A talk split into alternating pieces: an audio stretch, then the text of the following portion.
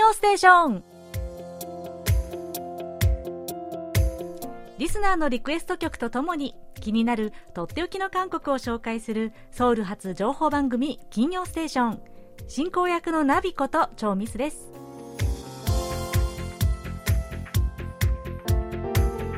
リスナーの皆さんこんにちは。アニョンセヨ皆さんお盆休みはどのように過ごされましたでしょうか？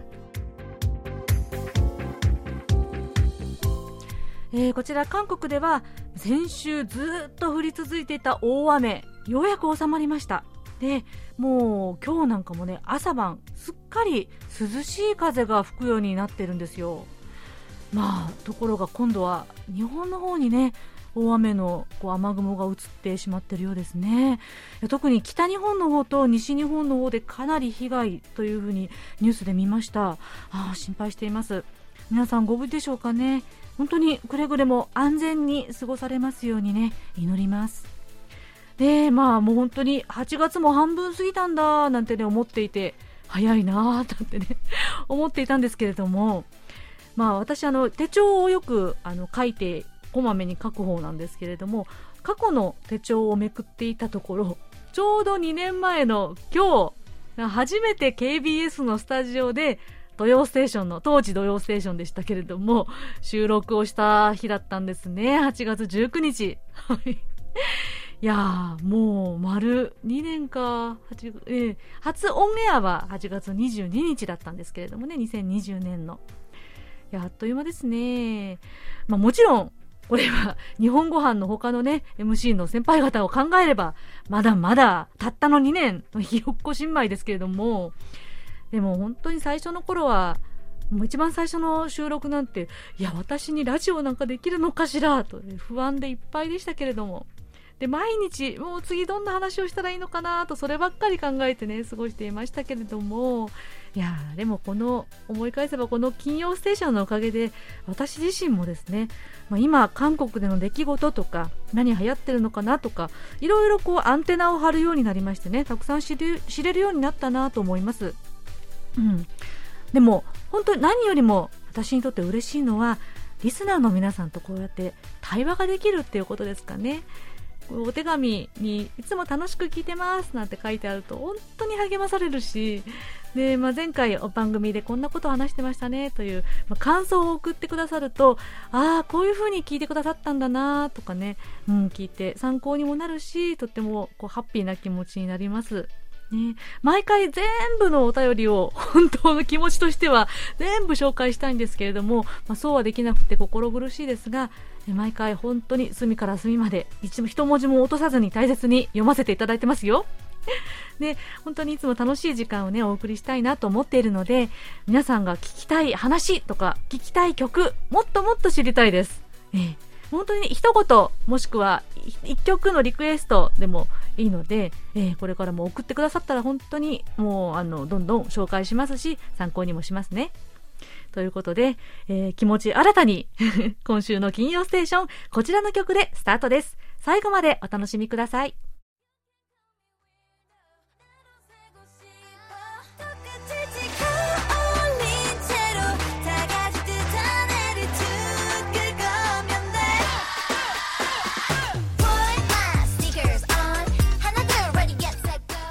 お送りした曲はガールズグループイッチーが今年7月にリリースした曲でスニーカーズでした。こちらは田久保健一さんがイッチーのボルテージをリクエストしてくださったんですが日本語曲だったため KBS で放送できなかったのでこちらの曲をお送りしました。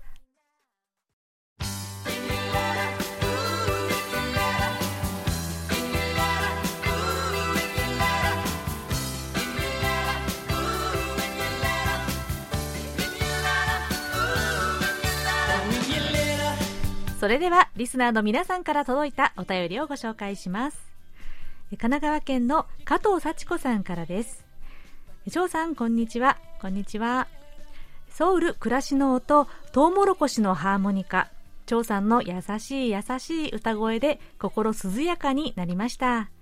のっぽさんのぶらり旅さりげなく歩く道も歴史があるんだと思いました。これからも楽しみにしています。皆様お体気をつけて。というお手紙でした。はい、加藤さん。で、今回も本当に可愛い手書きの絵手紙で送ってくださったんですよ。ね、本当に癒される。で、あの、絵がね、こう、天使みたいな 可愛い女、子供がですね、二人、トウモロコシのハーモニカを吹いてるんですよ。可愛い そして、下の方には、木の下で猫ちゃんが休んでいる、涼んでいる様子の絵がありました。この猫ちゃん、うちのホップちゃんでしょうかね。うちの飼い猫ホップはですね、もう最近暑いせいか、毎日ひっくり返ってお腹を出して寝転がってます。ねえ、5日放送のソウル暮らしの音で、えー、童謡、トウモロコシのハーモニカという歌をご紹介しました。ええ私は実は本当に韓国の童謡ほとんど知らないんですよ。なので、毎回ひまわりさんから、ひまわりチーフからですね、童謡を教えてもらってるんですけれども、おかげで徐々にこう韓国の童謡のレパートリーが増えたなぁなんて思います。まあ、いまだにあの自分で自分の歌声を聞くのはとっても嫌でむずがゆくなるんですけれども、よく聞いてくださってありがとうございます。はい。ね、加藤さん、今週、この後、のっぽさんの歴史ぶらり旅がありますので、楽しみに聞いていてくださいね。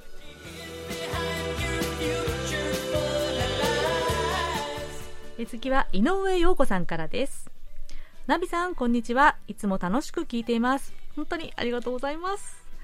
えー、今、カンドラ、ウーヨング弁護士は天才肌を見ています。来週で最終回なので、どんなハッピーエンドで終わるのか楽しみにしています。今週はチェジュ島が舞台でチェジュ島の青い夜がドラマの中で流れチェジュ島に行きたくなりました。リクエストでお願いします。とのことです。はい。井上さんやっぱり見てらっしゃいますか？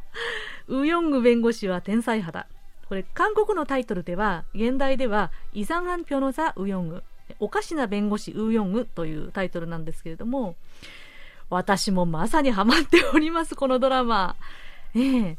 もう最終回ご覧になりましたかね？えー、私は今この放送をしているこの瞬間は本放送を逃してしまった見逃してしまったので、もう早く帰ってみたいなと思っています。いやー、これすごい人気ですね。ネットフリックスで、グローバルトップ10の中の1位、まあ、非英語圏のドラマでですけれども、いやこれ知らない方というか、知らないという方のためにね、補足すると、自閉スペクトラム症の新人弁護士ウー・ヨングという女性が奮闘しながらさまざまな事件を解決するというドラマなんですけれども本当にこう、まあ、主人公の、ね、持っている個性キャラクター、ね、もそうだし扱う事件が結構韓国社会の中にあるいろんなイシューなんですよね。だから本当に話題が尽きないドラマです。ですごく丁寧にこの繊細なテーマですけれども丁寧にきちんと作られてるなっていう感じがします。あったかいドラマですよね。でウヨング役のパク・ウンビさんパク・ウンビンさん。いや演技力素晴らしいですよね。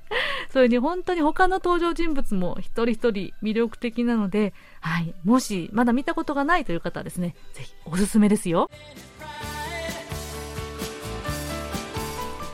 えー、次は埼玉県の杉原君江さんからです。アニョハセヨナビシ、日本は毎日蒸し暑いです。9月のテーマの参考になればと思いメールしました。今年もあと4ヶ月になりましたね。えー、1つ目、この曲を聴くと頑張れる自分へのご褒美曲。2つ目、コロナで皆様頑張っていてストレスがあると思います。でも、この曲を聴くと少しは癒される曲。3つ目、この曲を聴くと何々を思い出す人、場所、あの頃、あの時、思い出す曲。はい。とのお手紙いただきました。はい、杉原さん、毎回ありがとうございます。ねえ、お盆過ぎても暑いでしょうね。でも、ねえ、もう改めて今年があと4ヶ月だなんてね、本当に 早いですね。えー、杉原さん、こうやって提案してくださるアイディア、私とっても助かってます。嬉しいです。ねこの9月以降のリクエスト曲のテーマということでね、募集をしてみたんですけれども、提案をくださいました。えー、がんご褒美曲、癒し曲、思い出す曲とね、3つありますけれども、えー、この中でやっぱりね、やっぱりこの健康面でもそうですし、精神面でもそうですし、ちょっとね、ストレスを負ってしまうこの時期、癒しが欲しいなぁと感じるんではないでしょうかね。そう、ということで、え5月、10月のテーマは、この曲を聴くとストレスや疲れが癒されるという癒しソングでいきたいと思います。はい。え皆さんがね、ストレスを感じた時とか疲れた時、この歌を聴くと慰められる、癒されるというえ曲のリクエスト、それからいろんな皆さんのエピソードもぜひ聞かせてくださいね。お便りはメールアドレス japanese.kbs.co.kr または番組ホームページの日本語放送へのメッセージをクリックして書き込んでください。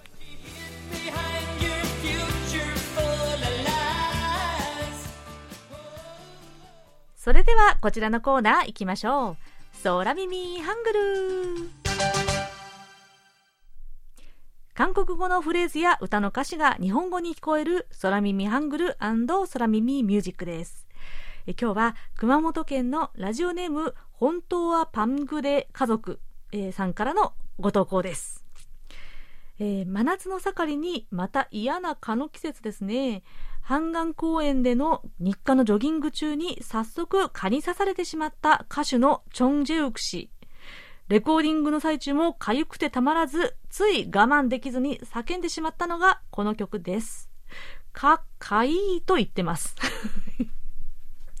はい。かっ、かいいと思わず言ってしまったということですが、はい。どんな曲、どんな部分なんでしょうか早速聞いてみましょう。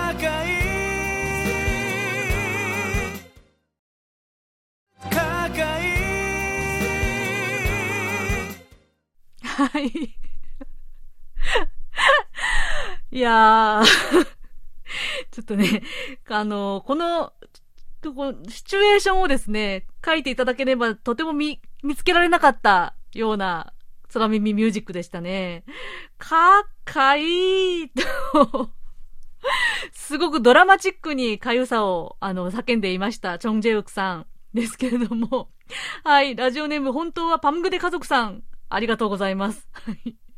ジョギング中に蚊に刺されて、レコーディング中につい、かっかいいと叫んでしまった。という空耳ミュージックだったんですが、わかりますか？この曲。はい。おなじみの曲ですね。平井堅さんの瞳を閉じてのカバー曲で、えチョン・ジェウさんが歌った、かまにぬーぬるかんこ、静かに瞳を閉じてという曲ですね。で、空耳空耳の部分はですね、かっかい、えー、かっかいというのは、近くにという意味なんです。この歌詞の部分を見ると、ソネ、タウルド、かっかい。手に届くほど近くに。と言っています。ソネ、タウルド、かっかい。はい。ここの部分ですね、私あの、初めて、こう、原曲と照らしながら見ていたんですけれども、この内容はほとんど一緒なんですけど、あの、瞳を閉じてという原曲と、そうねたうるかかいの部分はですね、それだけでいい。これ語呂が似てますね。きっと合わせたんでしょうね。ソネタウルかっかいい。それだけでいい。いやー、これね、あうまいなと思ったんですよ。韓国語の歌詞としても自然で内容も繋がっていて。うん。まあ、あの、クソミミュージックではないんですけれども。はい。じゃあこの部分、もう一度聞いてみましょう。かかいかかいはい。や、何度聞いても、ちょっと笑ってしまう、かん、なんていうか、感動を誘う、か、かいいですね。蚊に刺されてかいいってことですよね。はい。コメントではですね、えー、すがすがしい歌声が平井堅の原曲より断然ちょわよ。えー、防虫スプレーを出かけるときには忘れずに というダメ押しが書いてありましたが、はい。でもね、本当に、チョン・ジェウクさん、他にもたくさん日本のポップスをカバーしてらっしゃいますよね。はい、素敵な曲でした。はい。ということで、えー、今日はラジオネーム本当はパングデ家族さんからのご投稿で、チョンギョクさんのかまにぬぬるかんこから、えー、かっかい、近くにが、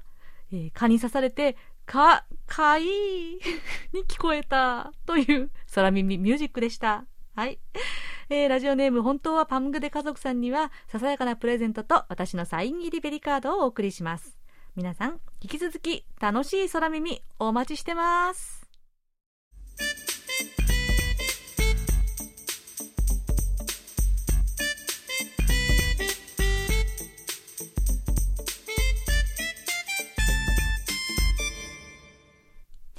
今週のこちらのコーナーは、のっぽさんこと小須田秀幸さんの歴史ぶらり旅です。小須田さん、今週もよろしくお願いします。はい、よろしくお願いします。はい。今日はどんなお話でしょうか？はい。あのこれまで韓国古代史のお話をするためにいろんな場所を訪ねてきたんですけど、はい、あの実はですねソウルにも結構多くの遺跡があって今回はソウルに残る古代の遺跡を紹介したいと思います、うん、へえこの都市ソウルで古代の遺跡、なかなかイメージがつきませんね。ね近代的なビルやアパートが立ち並んでますけど。ねえ。でもまあ、百済の首都が最初に置かれた場所出たりしますもんね。はい、そうですね、うん。それなりに古代の遺跡があるんですね。そうなんです。うん、ソウルという土地柄はですね、百、済、の最初の首都が置かれた場所なんですけど、はい、その後高句麗に攻め攻め込まれて領土その領土となったり、うん、さらには新羅に統一されたために百済から高句麗新羅まで全てのお墓の様式を見ることができる珍しい場所だと言われているんですね。とりわけソウルの東南部ハンガンの南側にあるソンパクにはいろいろな遺跡が集中しています、はい。あの百済が最初に首都を置いたのがソンパクにあるプンナドントソン、うんうん、フーナドト城と呼ばれる場所なんですが、はいトソンとは土の城と書きます、はい、つまり土塁の城壁のことで、うん、高さ2メートルから5メートル幅10メートルから30メートルほどの土塁がですね周囲3.5キロにわたって今も保存されています、う。ん、この土塁は紀元前18年に百済の始祖最初の王様ですねオンジェ王が初めて首都を定めた地として、うん、三国志記などの歴史書には書かれていますまあ、都村の中に歴史公園になっている場所があるんですけどそれを見ると大きな建物があったことを示す礎石やですね。縦穴式住居の跡、うん、それに道路の区画した跡などが見つかっていてこの地域一帯にはあのさらに地下に埋蔵文化財があることを示す看板があちこちにあって、うん、まあ、つまり地面を掘れば何らかの遺跡が見つかるというほどここに大規模な都市があったことが分かります。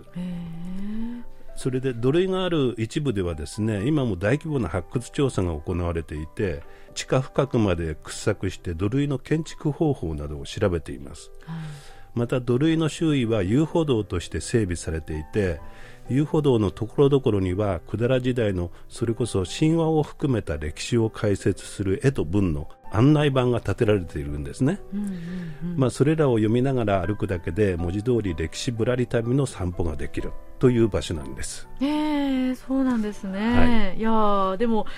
2000年も前の古い遺跡の上を今も歩けるっていうのがね、えー、なんかロマンがありますよね。そうですよね、はい、そのプンナドントソンのすぐ近くの丘陵地帯今オリンピック公園になっていて、うん、その中にモンチョントソンという城塞の跡があります、はい、漢字では夢の村と書きますけど、はい、同じく百済時代の自然の地形を生かした城塞の跡で、うん、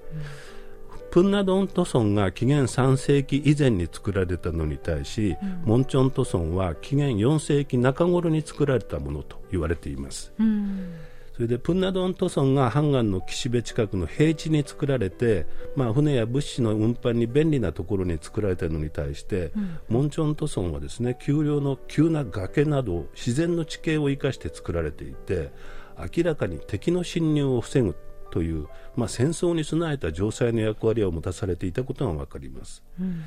まあ、その頃ちょうど北から勢力を伸ばしてきた高句麗に対抗するための城塞だったということがわかるんですね。なるほど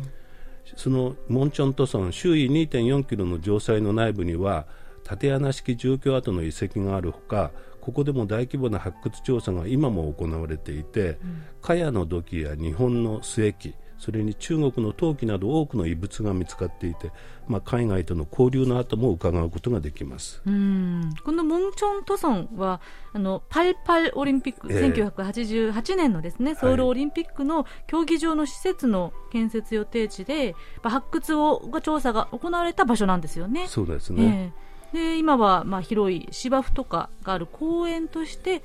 使われていますよね。市民にしまれてますよね。はいそのモンチョント村の西側の地域には多くの古墳があった場所で、はい、日本統治時代の調査ではこの周辺には300基以上の古墳があったと言われています、うん、まあ、都市化でその大部分は失われてしまいましたがその名残が残っているのがソウル村泊のパンイドン古墳群と呼ばれる公園です、うん公園の中には今も8基の円墳丸い墳墓があって、うん、その内部には縦穴式石角墓や横穴式石室墳などさまざまな形式の古墳を見ることができます。へえその100年前にはもう300基もあったんですか？はい。あでもそんな大量の古墳そのまま残ってたら今の町の近代化とか都市化というのは、なかなか進まなかったかもしれませんね。そのパンイドン古墳群から少し離れたところにソクチョンドン古墳という遺跡もあるんですけど、うん、ここはですね今まで見てきた古墳とは全く趣が違う古墳が見られる場所です、はい、平地に石を積んで階段式あるいは基壇式と呼ばれる積み石塚を作った墓や、うん、真ん中の円墳を囲むように無数の石を、まあ、下に並べて四角の基壇を作った吹石墳丘墓というものが見ることができます、こうした墓の形式はですね高句麗の様式で中国東北部の吉林省周安などにある高句麗前期の古墳と構造がよく似ていると言われています、うん、つまり紀元前後に高句麗の人々が南下してこの一帯を勢力下に収めその高句麗系の人々が後の百済を建国したのではないかと考えられているんですね、うんこのうち一番大きい3号墳という古墳はですね一辺の長さが50メートルもある三段式の積み石塚で、百済の4世紀半ばの王訓女湖王の墓だという学者もいます。実はですね1980年代までこの上には住宅が建っていたそうで1984年にソウル大学の手で本格的な発掘調査が行われましたが埋葬者の棺を収めた場所は確認できず埋葬者も特定できませんでした。このソクチョンドン古墳で地面に陥没した穴が発見されたのを契機に7年前の2015年から大規模な遺跡の発掘調査が続けられているんですね、うん、その過程で発見されたのが連接式積み石塚というこれまで存在が確認されたことがないお墓の形式なんです。石と土で盛られた大小の積み石塚がお互いにつながっていてお墓が連結して四方に拡張することによって、まあ、全体としてより規模の大きい大規模なお墓を形成しています、はい、長さ125メートル幅60メートルの範囲で10基以上の墓が石を敷き並べることによって連結しているのが分かります。地下にはですね多数の穴蔵式の墓が見つかっているほか祭祀宗教儀式を行った場所も見つかっています、うん、あのかつて百済ではですね王や王妃が亡くなった場合実際に墓に埋葬するまで2年余りの間もがりといって、うん、遺体をもがり戸の賓殿という建物に安置して葬礼を行う風習がありました、はい大量の土器や瓦の破片が見つかっていることからそのもがり殿の跡ではないかと見られています。そして大量の土器や金属製装身具それに仮装された人骨が多数見つかっています、仮装というのは仏教の伝来とともに始まった埋葬法であるためまあ、高句麗百済と仏教の関係についても研究が行われているということです。また最新のですね分析検査機器電子操作顕微鏡とか CT スキャンを使った分析やさまざ、まな研究機関との協力でこれまで分析できなかった精密な成分分析なども可能となり例えば仮装された人骨は600度から700度の高温で焼かれたことが分かったということです。また百済の土器として黒い光沢を持つ土器が見つかっているんですけど詳しい分析の結果から表面に漆が塗られていることが分かりました。さらにですね耳飾りなど金製の装身具を分析したところ百済の金製品の中で最も古いものであることが分かったそうです、うん、プンナドン塗装もモンチョン塗装もそうでしたけどもソクチョンドン古墳、うん、でも今なお大規模な発掘調査が継続中なんですね、はい、ですからこれからもどんな発見があるかわからないという楽しみがあります、うん。まあ、そして写真を見ていただくと分かるんですけどこれらの遺跡の現場からはいずれもロッテワールドタワーがすぐ近くに見えるんですね。古代の遺跡と、まあ、現代的な超高層建築物の組み合わせも面白いですが、うんうん、まあ、それだけ狭い範囲にこれだけの多数の遺跡が集中しているということも面白いと思います。えー、ということはロッテワールドタワーの展望台に登ると真下にこれらの遺跡が全部見えるっていうことなんですね。はい、そうなんですねわあこの現代の超高層ビルの上から 古代に思い馳せるという感じですね。はい、それも面白いかもしれませんね。ねはい、今日もありがとうございます。そしてここで一つお知らせがあります。えー、これまで歴史ぶらり旅、えー、本当に楽しい内容、充実した内容を、えー、導いてくださった、えー、のっぽさんこと小須田秀幸さん、実は8月30日で日本にご帰国 ということなんですよね。はい、そうなんです。寂しい。はい。まあでもこういうその歴史ぶらり旅を通じていろんなことを勉強させていただいたので、はい、まあ充実した3年8ヶ月でした。3年8ヶ月。はい。お疲れ様でした。どんなこう歴史と旅が印象的でしたか？やっぱあの古代のこういう古墳の現場をですね、うん、直接足で見ることができて本当その楽しかったですね。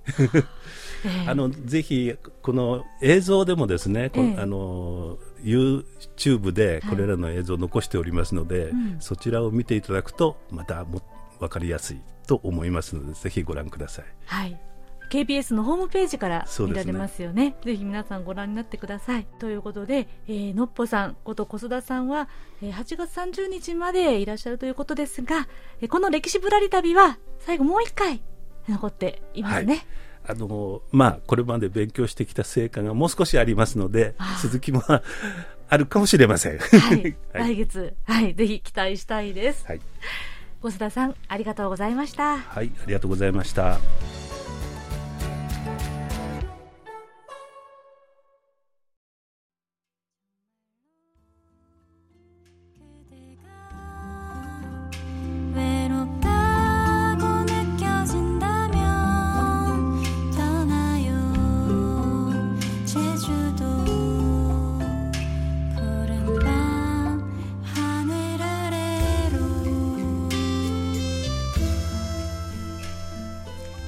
送りしたのはチェ・ソンウォンさんの作詞作曲で1988年に発表された曲「チェジュドへプルンパン」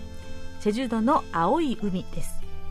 こちらはドラマ「イ・ヨング弁護士は天才肌」の主役を演じるパク・ウンミンさんが歌ったドラマ OST バージョンでお送りしました。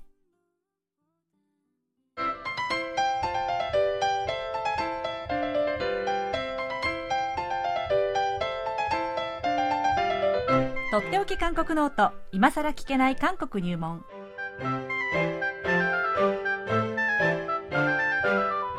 韓国に長らく滞在され現在福岡大学人文学部東アジア地域言語学科准教授の尾形義弘さんが韓国社会のどんな疑問にもお答えしますということで尾形先生こんにちは。こんにちは。はい。ようこそいらっしゃいました。お久しぶりです。お久しぶりです。はい、実に、どれくらいぶりですかね？6ヶ月ぐらいですね。6ヶ月ぶりに KBS での、はい、スタジオでの、はい。はい。えっ、ー、と、韓国入門となりました。はい。はい。どうですか、気分は？なんかそんなに、ええ、違和感なく。そうですね。はい。うん、久しぶりという感じもあんまりそんなにないですね。しないですか、はい、実は私もなんですよ。うん、さっき、まあ、あの、とても自然な感じでね、はいはい、横にいてくださるので、はい、あの、とても心強いです。はい。はい。ありがとうございます。はい。というわけで、早速ですが、今日のご質問をですね、はい。はい、きたいと思います。えー、及川和明さんからのご質問です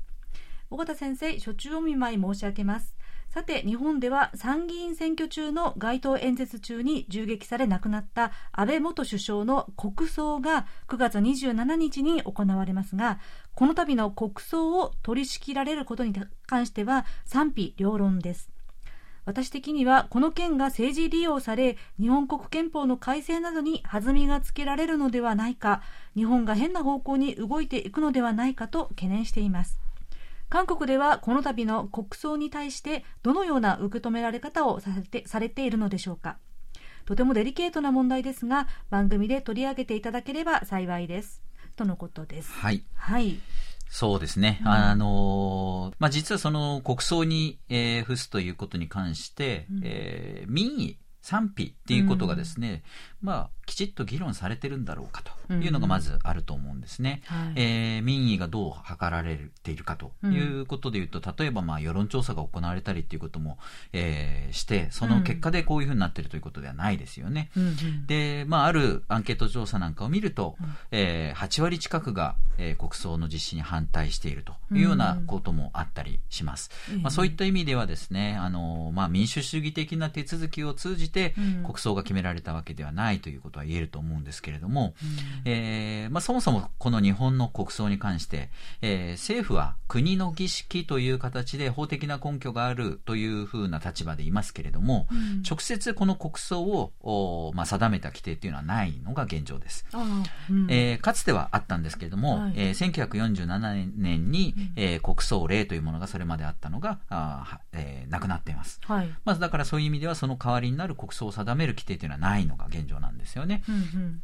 で、えー、この国葬を行うに関しては、行うことに関しては、億単位の多分支出が、えー、発生するだろうと。こういうことを考えるとですね、うん、その、やはり法律に定められていない、えー、まあ、儀式をですね、うん、えー、支出をこれだけ大きく出すものを、うん、えー、その、政府の立場だけで決めてしまっていいんだろうかと。いう意味では、こう、立憲主義、えー、という観点からもちょっと疑問がやはり、えー、湧いてきます。そうですね。で、じゃあ韓国はこの日本の国葬問題についてどう反応しているかと。はい、まあ言うと、まあ日本国内の反応などをですね、うん、えー、伝えるような形で、えー、報道されているぐらいなのかなと。うんうん、まあやはり韓国にとっては、えーまあ、他人事ではありますからね、うん、もちろん安倍首相が元首相が、えー、殺害されたということの事件はですね、かなり大きく報道されて、うん、えー、やはりかなり、えーまあ、衝撃はあったのかと思うんですけれどもこの国葬問題に関しては、えー、えー、それほどではないのかなという気がします。まあ、そうですね。内政関して、はい、あんまりね意見をするわけにもいきませんしね。そうですね、うん、でまあ、あとやっぱり韓国にもですねその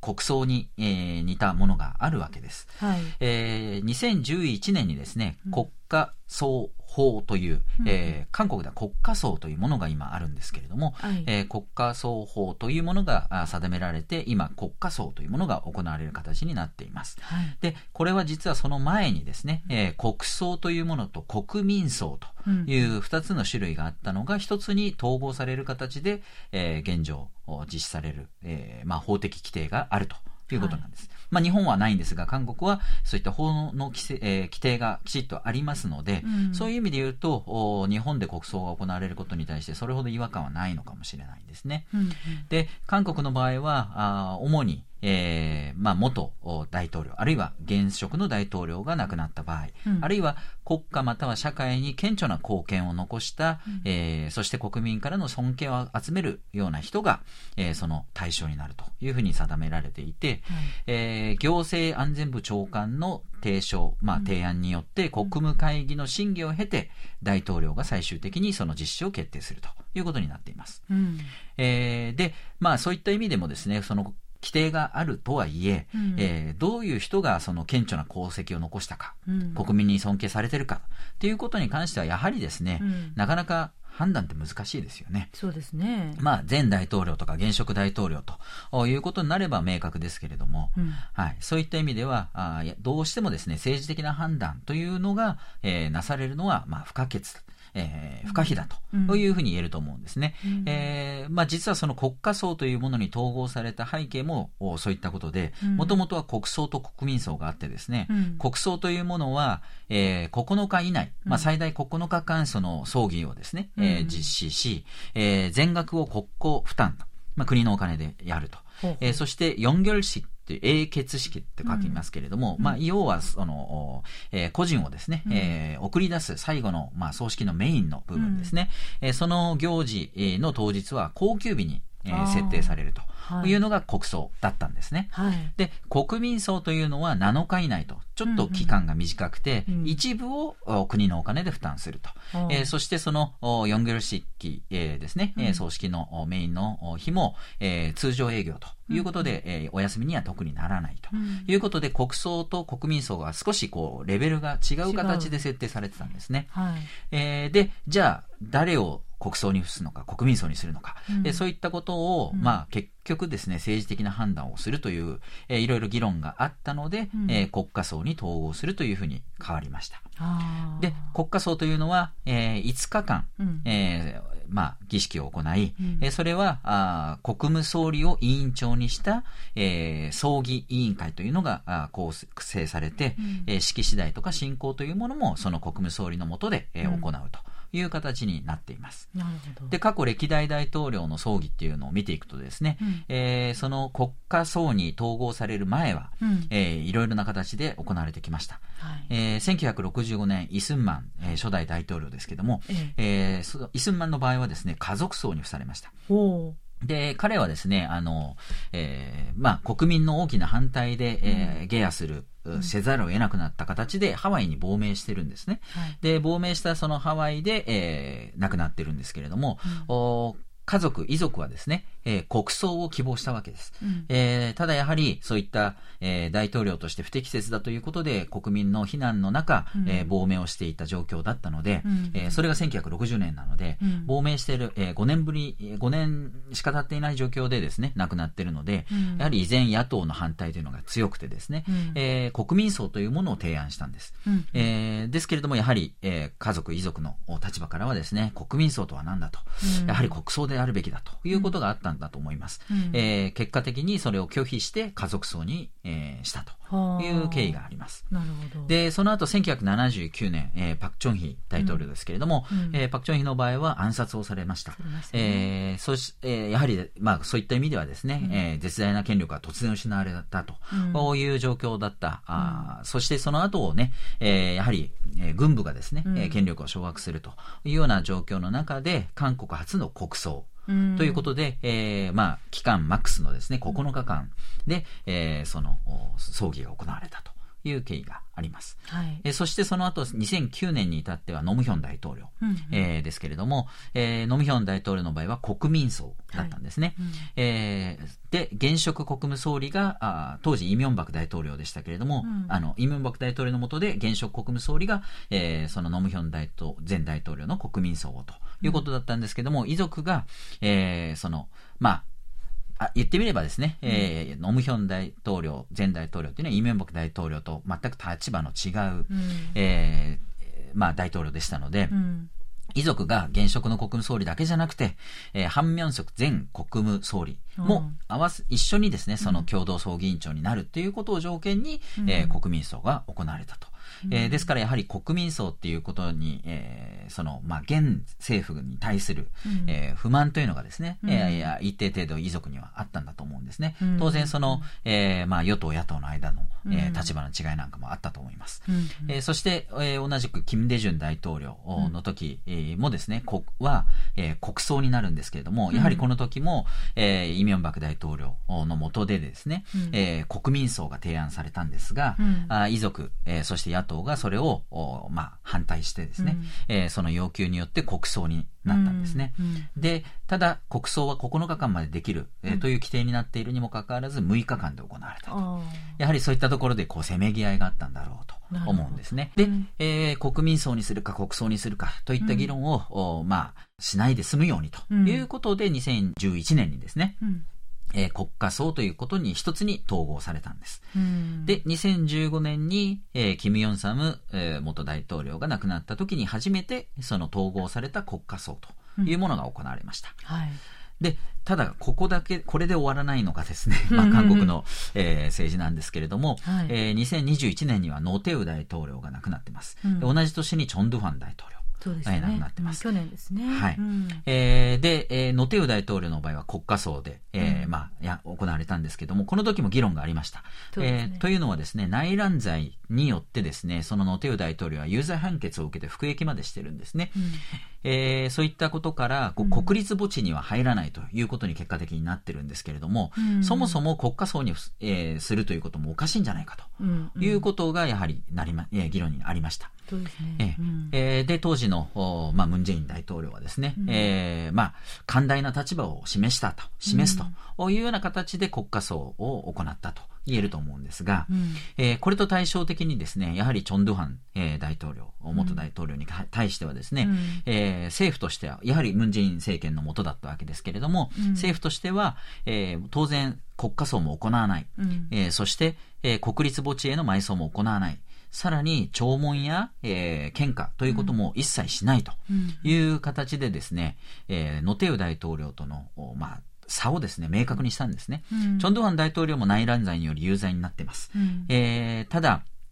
えー、そのノテウ大統領との違いという意味で言うとですね、うん、ノテウ大統領はそれでも民主的な手続きを経て大統領になっています。うん、えー、それから、その、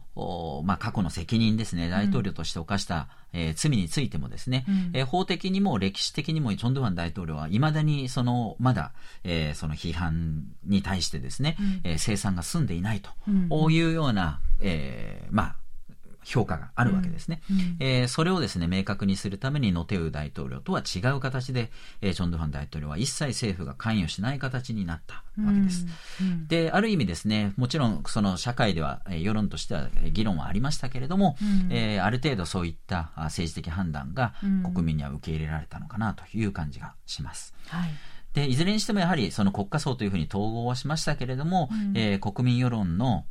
声、うん、えー、視線というものを非常に意識してですね、うん、えー、その時の政権が、うん、あまあ、葬儀をどう行うかということをやってきています、うん、えー、そういう意味では政治的、あるいは社会的な行為であると、うん、そういう意味では政治的なそういった判断が含まれたあ行事であるということはもう否定できないんだと思うんですね。うん、えー、ですから、翻って日本の国葬の議論ですけれども、これやっぱり、えーまあ、世論がですね、きちっと、えー、反映されるように、あるいはそういった主張をですね、明確にするような形で、議論の末にですね、行われるような形、あるいは行われなくなるっていうことも含めて、うん、えー、まあ、活発な議論が本当は必要なんじゃないかなという気がします。はい、なるほどですね。はいまあ、今回の日本で9月に行われるであろうこの国葬に、えー、ついて、まあ、韓国での反応というよりは韓国における、まあ、国葬国家葬についての経緯などを話していただきましたのできっとこれが大きく参考になるんじゃないかなと思います。ありがとうございました。はい、ありがとうございました。はい。では、尾形先生、来月初めの週になりますけれども、はい、えー、こちらのスタジオから、ね？えー、お話をさせていただきたいと思います。はい、はいわあ嬉しいです。ね、で今日あのお聞きできなかったんですけれども、まあ、久しぶりに韓国、どうだったっていう話もですね、そういうお話をしたいと思います。はい、お聞きしたいと思います。では、そろそろお別れの時間です。クロージングは後藤信弘さんからのリクエストです。オリビア・ニュートン・ジョンの曲をお願いしますとのことでしたので、1曲選びました。今月8日に惜しくも旅立たれたオリビア・ニュートン・ジョンさん。東日本大震災後の2015年に福島を訪れてコンサートを開くなど日本との縁も深かった方でしたね。あの素敵な歌声を惜しみつつ1975年に発表された Have You Never Been Mellow そよ風の誘惑。こちらをお送りしながら今週の金曜ステーションお別れです。次回は9月2日にお目にかかります。お相手はナビこと超ミスでした。それではまた来週もお会いしましょう。アニョンゲセよ。There was a time when I was in a hurry as you are. I was like you.